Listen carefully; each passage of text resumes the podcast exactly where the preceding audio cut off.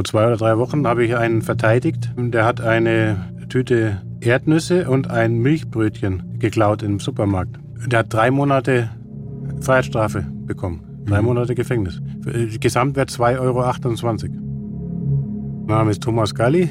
Ich habe über 15 Jahre lang in verschiedenen Gefängnissen gearbeitet, zum Schluss als Gefängnisdirektor. Bin dann aus dem System ausgestiegen und jetzt seit fünf Jahren inzwischen schon als Rechtsanwalt für Strafrecht tätig. Es gibt einen Grund, warum Thomas ausgestiegen ist. Er sagt, Gefängnisse, wie wir sie gerade in Deutschland haben, die funktionieren nicht. Aber warum?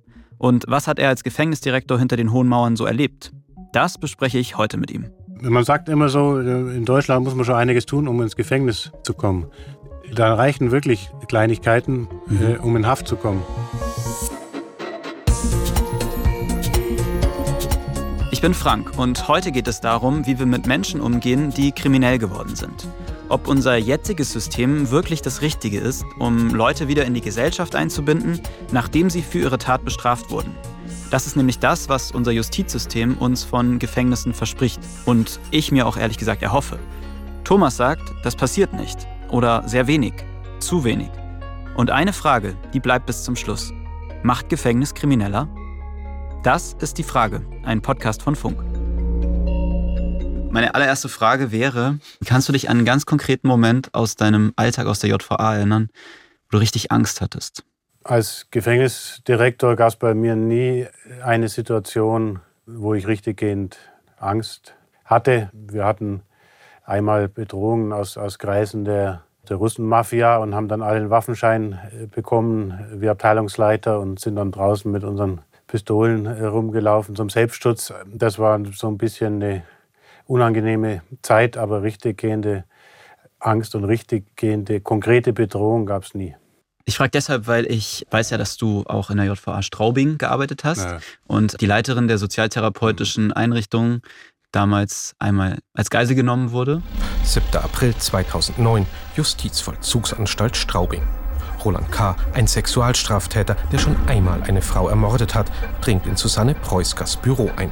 Das stelle ich mir dann irgendwie als ein Erlebnis vor, bei dem man schon nochmal vor Augen geführt bekommt, dass es einfach ein gefährliches Umfeld ist. Ich habe das damals auch miterlebt, war im Dienst und war dann auch mit dabei, als, als wir dann die Gespräche geführt haben mit dem Geiselnehmer und bis dann die Polizei kam und so. Also es war für alle, auch die es von außen miterlebt haben, schon sehr traumatisierend. Ja. Insofern wurde da schon wieder spürbar, dass man es teilweise zumindest mit wirklich gefährlichen und schlimmen Menschen zu tun hat. Ja. Kannst du dich noch an deinen ersten Tag in der JVA erinnern? An deinen ersten Arbeitstag?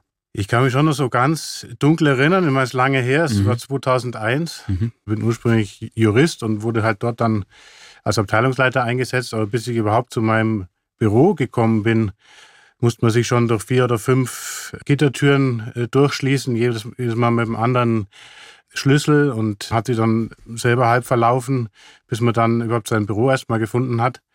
Und dann ist mir halt die Anstalt dann erstmal gezeigt worden von so einem Sicherheitsbeamten. Man geht dann da durch und wird natürlich misstrauisch oder auch neugierig auch beäugt von den Inhaftierten.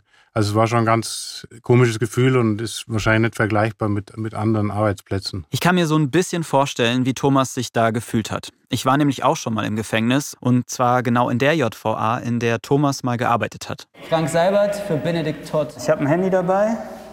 Ich habe hier noch ein Aufnahmegerät mitgenommen. Ja, alles klar. Ich habe einen verurteilten Mörder besucht, der aber bis heute behauptet, dass er unschuldig ist. Okay, jetzt gehe ich hier so einen Gang runter. Alles gefliest. Okay, jetzt muss ich ziehen. An einer schweren Stahltür. Als diese schweren Türen hinter mir zugegangen sind und abgeschlossen wurden, war das ziemlich surreal für mich, weil ich gerade noch draußen war, in Freiheit, aber einen Moment später war ich völlig abgeschnitten und komme da auch alleine nicht wieder raus. Völlig fremdbestimmt. Ein total beengendes und unangenehmes Gefühl.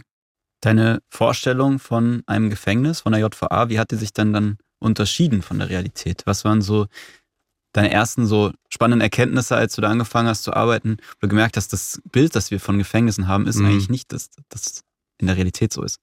Was ich relativ schnell gemerkt habe, ist eben tatsächlich die, dass die Gefangenen, das hört sich total komisch an, aber dass es ganz normale Menschen sind. Mhm. Aber ich glaube, dass ich vorher ein, ein anderes Bild hatte und immer auch, wie gesagt, am Anfang so den Gedanken hatte, man muss vor allem vorsichtig sein und es könnte was passieren und so. Und dann nach den ersten Gesprächen und so, dann habe ich gedacht, das gibt's doch nicht. Man kann ganz normal reden und weiß ich aber gar nicht, ehrlich gesagt, ob viele Menschen draußen überhaupt tatsächlich die Erwartung haben, dass man in Haft groß die Menschen resozialisieren kann. Aber es wird ja jedenfalls so als offizielles Ziel kommuniziert und äh, vertreten. Und das war auch dann relativ schnell spürbar, dass das in Haft nicht funktionieren kann. Keine Resozialisierung im Gefängnis, das finde ich schon eine heftige Aussage von jemandem, der so lange dort gearbeitet hat. Später wird mir Thomas auch noch erklären, wie er zu dieser Meinung gekommen ist. Ich habe mich gefragt, wie man eigentlich Gefängnisdirektor wird. Menschen zu verändern oder sie straffrei zu machen, das war nicht seine Motivation. Hat sich eher zufällig ergeben, mein Thomas. Was ihn gereizt hat, war die Herausforderung, mit komplizierten und potenziell gefährlichen Menschen zu arbeiten. Ist dir es immer leicht gefallen, auch die Täter von der Tat zu trennen? Nee, das fällt nicht leicht, vor allem nicht bei ganz schlimmen Straftaten, die man ja, man hat ja immer die, die Akte, mhm. muss man irgendwo auch haben, um Menschen, ja, sowieso, wenn man Entscheidungen treffen will, wenn, wenn einer sagt, er will mal einen Ausgang, ein paar Stunden raus, dann muss ich mir natürlich die Akte anschauen und schauen, ist es jetzt ein Schwarzfahrer oder ist das ein Sexualmörder, jetzt zugespitzt formuliert. Das heißt, ich muss mich mit der Akte beschäftigen und, und lese dann natürlich auch teilweise, was die Leute für Dinge getan haben. Und bei ganz schlimmen Sachen so, da kriegt man das auch nicht so richtig aus dem Kopf. Ja. Mhm. Wobei es trotzdem dann so ist, dass es einen großen Unterschied macht, wie sich jemand einem selber gegenüber verhält. Wenn jemand, nehmen wir mal schlimmste Sexualmörder, vielleicht Sexualmörder von Kindern, wenn der höflich und freundlich und anständig sich auftritt und mhm. verhält, dann sieht man in ihm auch nicht jetzt immer unbedingt das Monster oder die tickende Zeitbombe. Man kann es auch nicht ganz aus dem Kopf entfernen, aber man behandelt ihn trotzdem menschlich und, und äh, anständig. Ja. Kannst du mal beschreiben, wie, was ist das für ein Arbeitsplatz, wenn man so eine JVA leitet? Hat man da viel Kontakt mit den Häftlingen oder gar keinen? Wird man da einmal so vorgestellt für alle Häftlinge? Macht man da so eine Art Begrüßung mit jedem auch, so damit mhm. die einen auch kennenlernen? Also es läuft eher umgekehrt, dass die Gefangenen sich zur Sprechstunde melden können mit allen Anliegen, mit allen Beschwerden, mit allen Fragen. Und es wird auch rege wahrgenommen. Und dann waren es bei mir praktisch so, dass zwei Tage in der Woche fast gefüllt waren dann auch mit Sprechstunden, also wo ich dann mit Gefangenen dann gesprochen habe. Und trifft dann so alle wesentlichen Entscheidungen, wenn die Gefangenen Ausgang beantragen, wenn es darum geht, ob sie vorzeitig entlassen werden können. Auch Disziplinarverfahren, ist, wenn gegen Regeln in der Anstalt verstoßen wird, zum Beispiel wenn jemand mit Drogen erwischt wird oder mhm. Schlägereien oder sowas, dann gibt es so einen festen Katalog von möglichen ja, Strafen in Anführungsstrichen, die man dann aussprechen kann bis hin zum Arrest, dass jemand bis zu vier Wochen in Isolation genommen wird zur Strafe. Und ist dir das schwergefallen, Menschen zu bestrafen in der Haft? Also das, die sitzen ja eh schon ihre Strafe ab ja, ja. und sind ja eh schon sozusagen von ihrer Freiheit entzogen. Ja, so, ne? Und dann die Menschen vielleicht nochmal in Isolationshaft zu stecken? Ja, ja, das ist mir schon manchmal schwergefallen. Vor allem, was halt relativ häufig war, war wegen Drogenkonsum. Mehr oder weniger war es aber so, wir mussten die dann auch disziplinieren, weil wenn wir nichts gemacht hätten, wären wir auch massiv unter Druck gekommen. Und dann war es manchmal so dieser Teufelskreis, dass man dann jemanden ein, zwei Wochen oder teilweise länger, wenn, es schon zigmal war, äh, in einen Arrest steckt. Mhm. Obwohl man weiß, äh, es mag zwar rechtlich in Ordnung sein, aber moralisch eigentlich nicht vertretbar. Mhm. Wann war der Moment, wo du deine, wo du die Sinnhaftigkeit deines Jobs so hinterfragt hast? Weil du bist ja irgendwann ausgestiegen aus diesem JVA-System. Ja, ja. Also es gibt keinen einzelnen Moment sozusagen. Mhm. Es war schon eine Entwicklung und war ja dann auch in verschiedenen Anstalten und es dauert dann auch immer mit unterschiedlichen Zuständigkeiten und wollte aber schon auch selber Leiter werden. Und dann denkt man sich natürlich schon, wenn ich, bin ich Chef, dann machen wir alles anders und dann läuft es so, wie ich mir das vorstelle. Das habe ich aber schnell gemerkt, dass das natürlich nicht so ist und äh, dass auch da die Grenzen relativ sozusagen eng gesteckt sind. Ja, ich kann vielleicht als Beispiel erzählen, aus meiner Zeit dann als Gefängnisleiter, was eben auch so ein Problem ist mit diesem, sozusagen mit diesem Gefängnisgedanken. Man hat ja ein paar hundert Leute dann, die da eingesperrt sind und die Regeln müssen letztlich für alle gelten und werden teilweise auch vorgegeben vom Ministerium. Und zum Beispiel gibt es die Regel, dass Leute, die eine Suchtproblematik haben, dass die grundsätzlich nicht gelockert werden dürfen. Also sie dürfen keinen Ausgang mhm. kriegen. Und da war einer, der eigentlich wirklich typischer Kleinkrimineller, äh, der hat so ein Jahr noch was äh, Freiheitsstrafe gehabt und war menschlich absolut in Ordnung, aber der hat halt äh, auch, und der hat aber eine Suchtproblematik gehabt. Mhm. Und dann Partnerschaft ist schon die Brüche gegangen und alles, aber er hat sehr an seinem Sohn gehangen. Und dieser Sohn, der hat ausgerechnet Einschulung gehabt, als er, der Vater, in Haft war. Und dann wollte er halt einen Ausgang bekommen, um an dieser Einschulung teilzunehmen. Und den konnten wir ihm nicht genehmigen, weil die Vorschriften da sind. Wer eine Suchtproblematik hat, der darf keine Lockerung bekommen. Und wir müssen alle 400 Gefangene sozusagen gleich behandeln. Und das hat ihm so, ja, geschmerzt auch und auch dann wütend gemacht. Dann hat er Drogen konsumiert, dann ist er diszipliniert worden, er sollte abgesondert werden, dann hat er sie gewehrt, dann hat er noch Körperverletzung drauf bekommen als Strafe und Widerstand gegen Vollstreckungsbeamte. Also hat dann noch einen sogenannten Nachschlag bekommen, ist noch eine Freiheitsstrafe und das war ein extremes Beispiel, aber so ein Beispiel, wie dann oft die, die Dinge eigentlich schlechter werden in, in Haft und man mhm. fragt sich so, man ist zwar selber dabei und selbst als Chef, aber man kann nicht so richtig was da dran ändern. Und diese Dinge, die haben dann letztlich dazu geführt, dass ich gesagt habe, ich kann das Gesamtkonzept, kann hinter den Gesamtideen nicht mehr stehen und muss dann auch die Konsequenz ziehen. Als du dich entschieden hast zu kündigen, hm. hattest du das Gefühl, okay, jetzt jetzt habe ich vielleicht irgendwie die Macht, die ich auch hatte irgendwie. Das hat alles nichts gebracht, da was zu verändern und äh, ich kann das System sozusagen von innen gar nicht verändern und jetzt mhm. muss ich da raus. Mhm. War da bis zum Ende ein Zweifel, ob das die, die richtige Entscheidung ist oder warst du ganz klar in der Entscheidung? Nee, nee, das, das waren große, mit großen Zweifeln und auch Ängsten mhm. verbunden, weil ich ja über 15 Jahre lang äh, dort im Strafvollzug war und mir natürlich schon ein bisschen bewusst war, dass mich draußen eigentlich keiner brauchen kann, auch beruflich. Mhm. Und hat, bin äh, verheiratet, wir haben drei kleine Kinder und so. Also da haben auch so diese Existenzängste, haben schon auch eine wesentliche Rolle gespielt. Und auch natürlich der Gedanke, ja, wenn ich draußen bin, kann ich möglicherweise überhaupt nichts mehr mhm. verändern. Und ich habe eben dann auch gemerkt zunehmend, dass man als Gefängnisleiter gar nicht offen sprechen kann. Also man mhm. kann schon, aber dann äh, war man die längste Zeit Gefängnisleiter. Und also diese, diese grundsätzlichen Fragen, die mich umtreiben, sind von, von Strafe, aber insbesondere sind von, von Freiheitsstrafe und vielleicht Möglichkeiten für Alternativen und so, die sind gar nicht gewollt, dass die ein Gefängnisleiter äußert sondern mhm. da muss man nach außen immer die und die Position vertreten. Und das war mir dann wirklich zu wenig oder ich habe dann gesagt, ich muss alles andere jetzt in Kauf nehmen und um diese Position zumindest vertreten zu können, die ich, die ich halt für die bessere halte. Hast du das Gefühl gehabt, dass du irgendwie gescheitert bist mit deinem Versuch, da was zu verändern? Also ich denke, dass ich diesem Gefühl eben entgegenwirken kann durch das, was ich heute mache, indem mhm. ich halt, äh, und wenn ich eben dankenswerterweise eingeladen werde oder die Möglichkeit gegeben wird, das zu äußern, indem ich halt diese Erfahrungen einfach teile und zur Diskussion stelle und dann damit zum, auch zum Nachdenken äh, anrege und vielleicht auch zum äh, Neu-Hinsehen Menschen anrege. Und so gibt es für mich sozusagen einen Sinn im, jetzt im Nachblick. Wenn ich mir Serien und Filme anschaue, dann sind Gefängnisse ein Ort, nicht nur voller Krimineller, sondern ein Ort, an dem auch viel Kriminalität stattfindet. Also, also merkt man immer wieder, es geht um Drogenschmuggel, es geht um Drogenkonsum, es geht um Dealerei, ne? also es geht um vieles, was man draußen vielleicht auch kennt, aber sozusagen in diesem kleinen System auch passiert. Wie kriminell ist denn das Gefängnis? Ja, es ist ein Ort mit einer immensen Kriminalitätsrate, wenn man so will. In jeder Anstalt sind sehr, sehr viele Drogen unterwegs und natürlich auch muss einem klar sein, das sind die meisten ähm, Gefangenen sind ja Männer, 95 Prozent oder so in der Größenordnung sind Männer und meistens eher jüngere Männer. Mhm.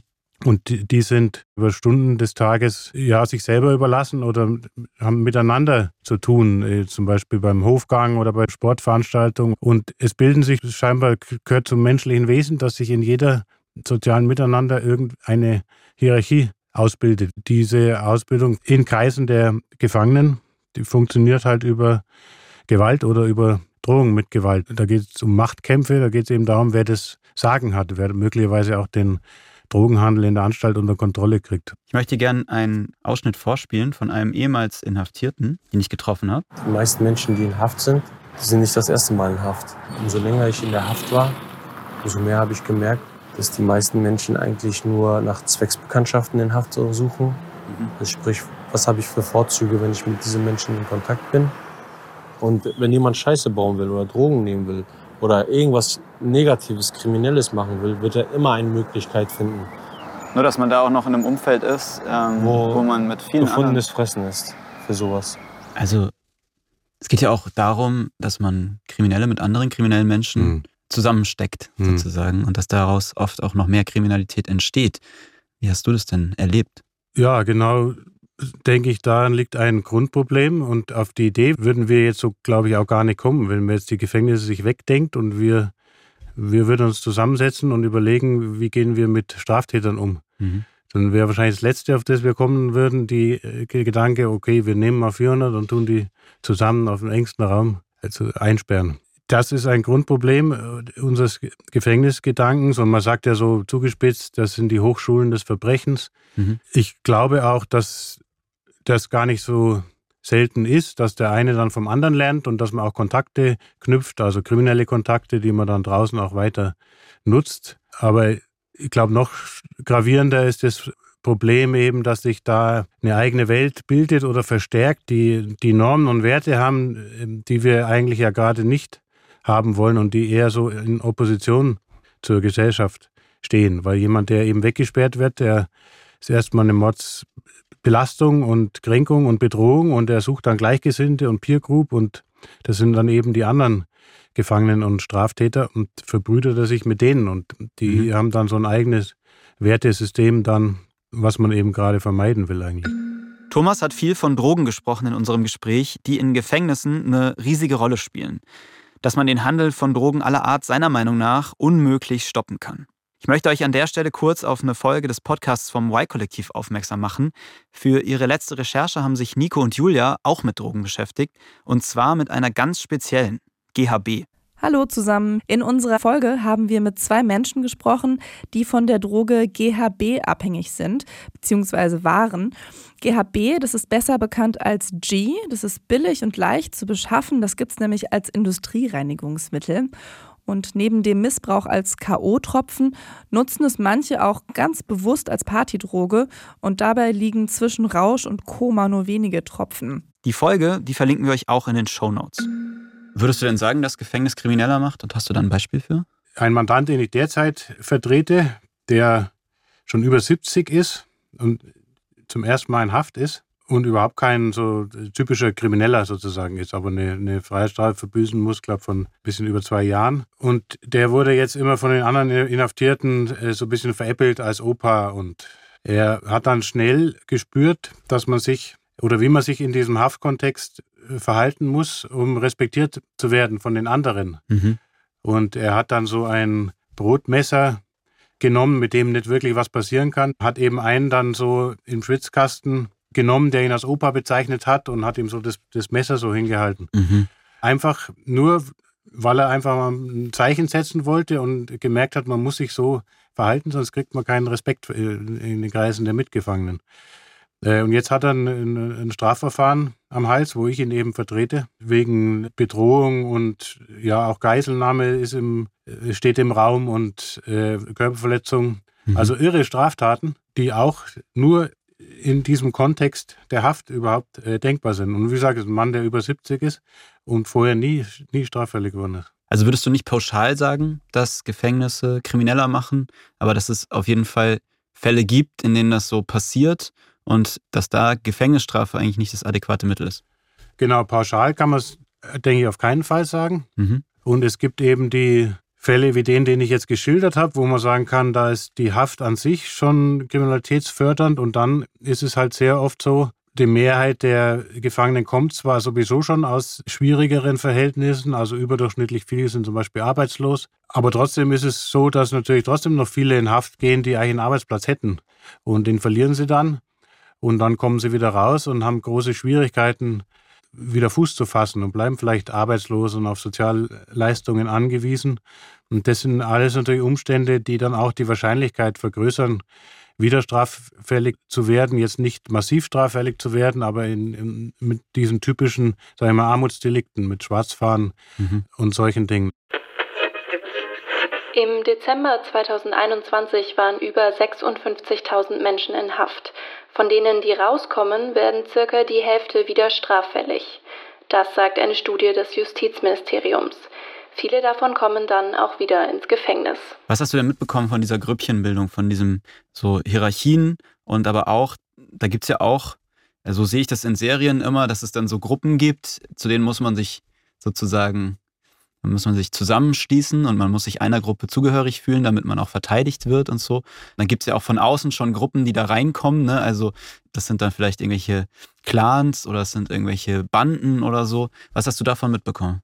Also das habe ich ganz stark mitbekommen in, in Bayern, vor allem in Amberg und in Straubing. Mhm. Da ist ein großes Problem mit der sogenannten Russen-Mafia. Also das sind eben Inhaftierte, die ihre Wurzeln haben im, im Gebiet der ehemaligen Sowjetunion und die sich, die draußen teilweise schon in mafiös sozusagen zusammengeschlossen waren und aber in der Anstalt auf jeden Fall. Die müssen dann auch sich dieser Mafia in der Anstalt anschließen. Die haben gar keine Wahl. Und da gab es ganz strenge Regeln. Also gab es auch eben einen Vorfall während meiner Zeit in Straubing. Die Mafia, die hat auch so eine Sozialkasse gebildet. Also wenn dann Mitglieder zum Beispiel bestraft worden sind, diszipliniert worden sind von uns. Und da gibt es auch die, die Strafe einer Einkaufssperre. Also dass jemand monatelang keinen Kaffee und keine Zigaretten und sowas kaufen darf.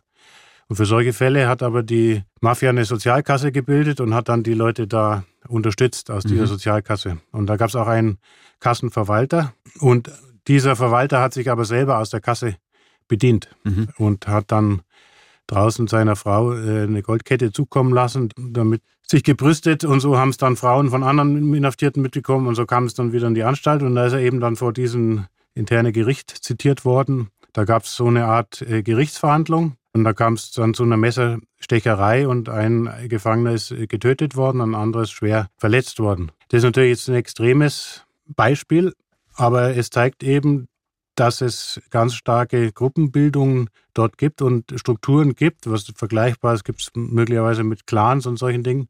Und man auch keine Chance hat, im Rahmen dieses Gefängnissystems die, diese Strukturen zu zerschlagen oder auch nur da wirklich einen vollen Einblick zu bekommen. Genau, es klingt eigentlich so, als warst du da. Also als hast du dich machtlos gefühlt. Und mhm. als du sagst ja, du hattest eigentlich keine Möglichkeit, das zu verändern. Und genau das soll aber doch im Gefängnis eigentlich passieren. Menschen sollen sich ja verändern. Es geht ja auch immer davon aus, von diesem Resozialisierungsgedanken, Menschen sollen da eigentlich anders wieder rauskommen, als sie reingekommen sind. Wie viel Resozialisierung passiert denn im Gefängnis?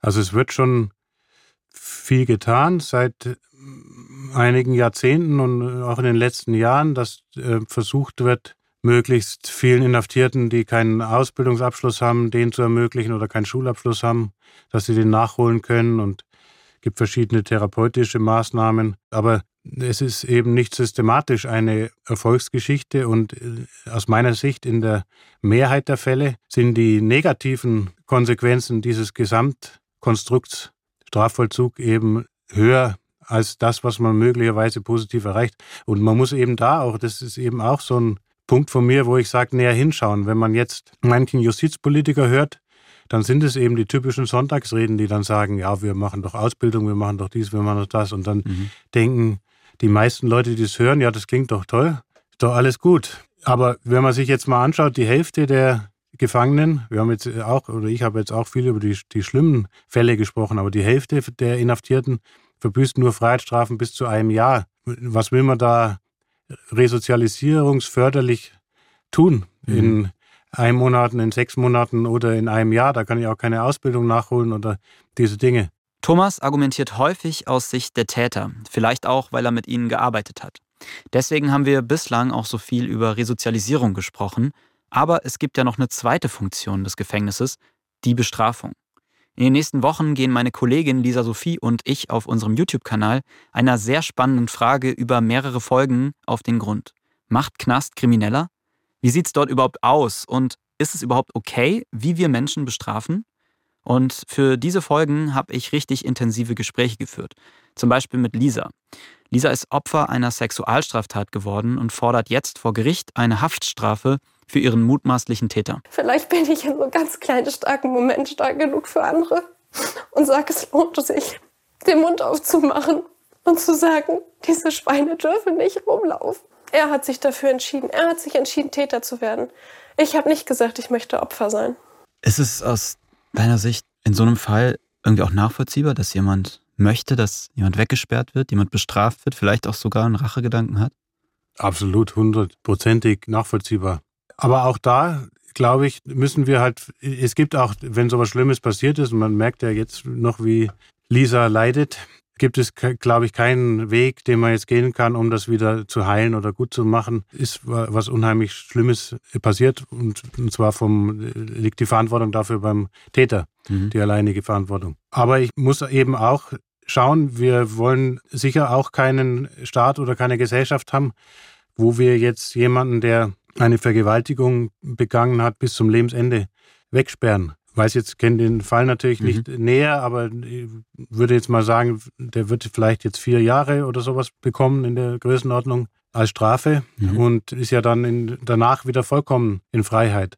Also habe ich auch schon nicht nur die Interessen jetzt von konkreten Opfern zu berücksichtigen, sondern auch die von der Allgemeinheit und muss mir Gedanken machen, wie kann ich diese vier Jahre vielleicht so gestalten, dass tatsächlich die Rückfallgefahr reduziert wird. Und da ist es aus meiner Sicht auch nicht hilfreich, den äh, so jemanden jetzt, wie gesagt, in völlig, völlig lebensfernes Umfeld zu stecken, wo er im Zweifel eben nicht besser wird. Bei vielen Straftaten, wenn andere Menschen geschädigt werden, ist es wichtig, auch die Täter tatsächlich in Verantwortung zu nehmen und ihnen auch bewusst zu machen, dass sie an anderen Menschen geschädigt haben, dass es nicht im Kern darum geht, dass sie jetzt Regeln des Staates verletzt haben oder sowas, sondern sie müssen sich demjenigen stellen, den sie geschädigt haben und sie müssen möglichst versuchen, diesen Schaden wieder gut zu machen. Und dieses in die Verantwortung nehmen ist auch was ganz anderes als jemand zu sagen, du sitzt jetzt drei Jahre ab, dann hast du deine Schuld verbüßt. Mhm. Damit hat derjenige noch überhaupt keine Verantwortung mhm. übernommen. Und auch das ist was, was nicht, absolut nicht in allen Fällen zu erreichen sein wird. Aber ich glaube, wir müssten die Strukturen so verändern, dass es jedenfalls öfters als, als bisher möglich ist. Mhm.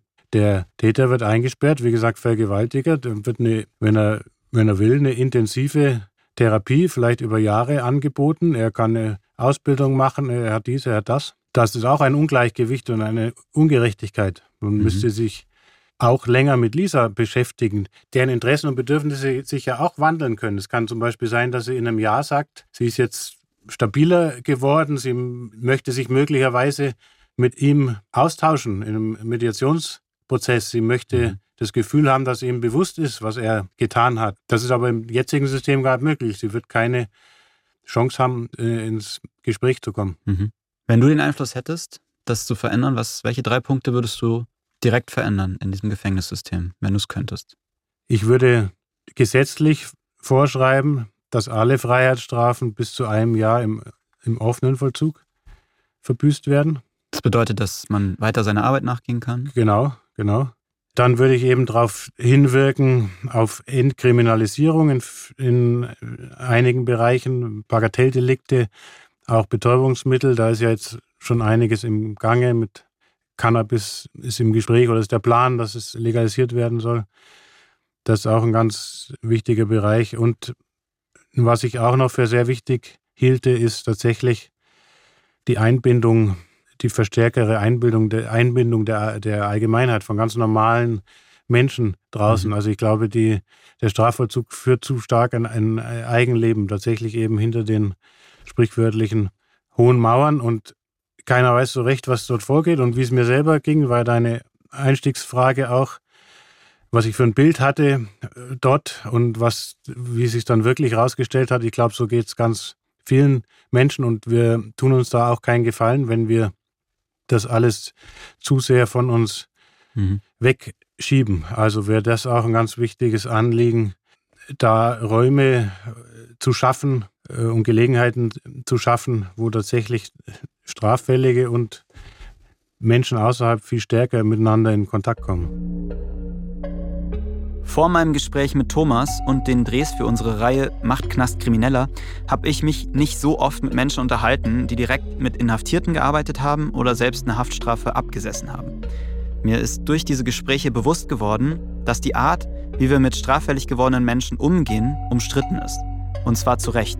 Weil ich finde, es gibt gute und wichtige Argumente, über Haftstrafen nachzudenken. Es gibt Leute, die von sich sagen würden, das Gefängnis war wie ein Denkzettel für sie. Einmal und nie wieder. Die ihr Leben im Anschluss in den Griff bekommen haben und nie wieder eine Straftat begangen haben. In vielen Fällen funktioniert das aber nicht.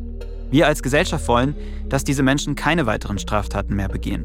Und deshalb ist es so wichtig, dass wir uns damit beschäftigen, wie wir dieses Ziel am besten erreichen können. Zum Beispiel, wenn es darum geht, an dem Grund zu arbeiten, wieso sie überhaupt straffällig geworden sind. Oder darum, einen wirklichen Neustart zu schaffen. Wenn du straffällig werden würdest, ja. in welchem Land würdest du deine Strafe denn absitzen wollen? Dann würde ich am liebsten nach Norwegen gehen. Mhm. Was ist da anders? Da vertritt man ganz generell schon noch viel stärker, als es bei uns noch der Fall ist, die Philosophie, der Gefangene von heute ist der Nachbar von morgen und übrigens auch der Nachbar von gestern. Das heißt, man versucht auf Augenhöhe tatsächlich mit Straffälligen umzugehen. Also insofern wäre da Norwegen meine erste Wahl.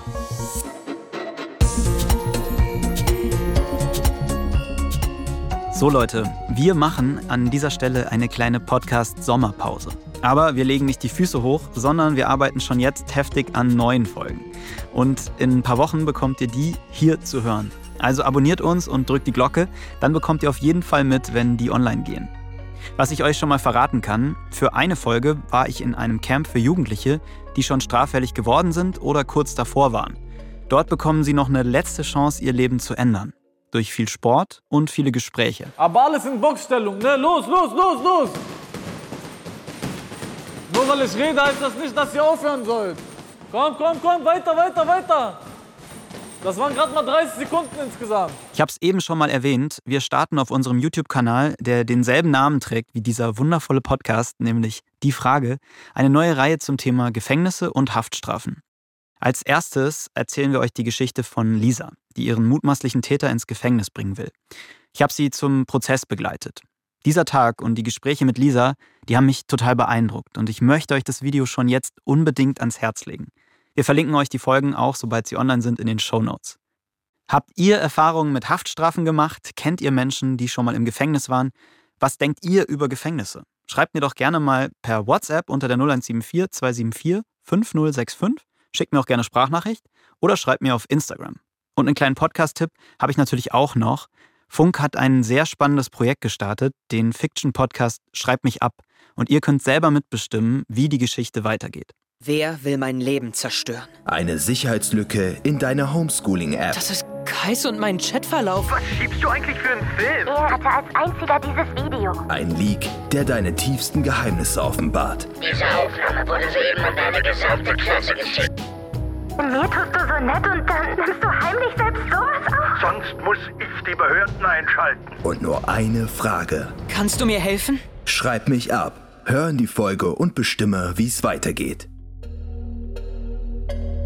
Die Frage ist ein Podcast von Funk, von ARD und ZDF. Ich bin Frank Seibert, Autorin Amelie Hörger, Redaktion Theresa Fries und Patrick Abele, Produktion Hannah Meyer und Matthias Sautier, das Sounddesign kommt von Benedikt Wiesmeier und Enno Rangnick und die Grafik von Antonia Dengler und Bianca Taube.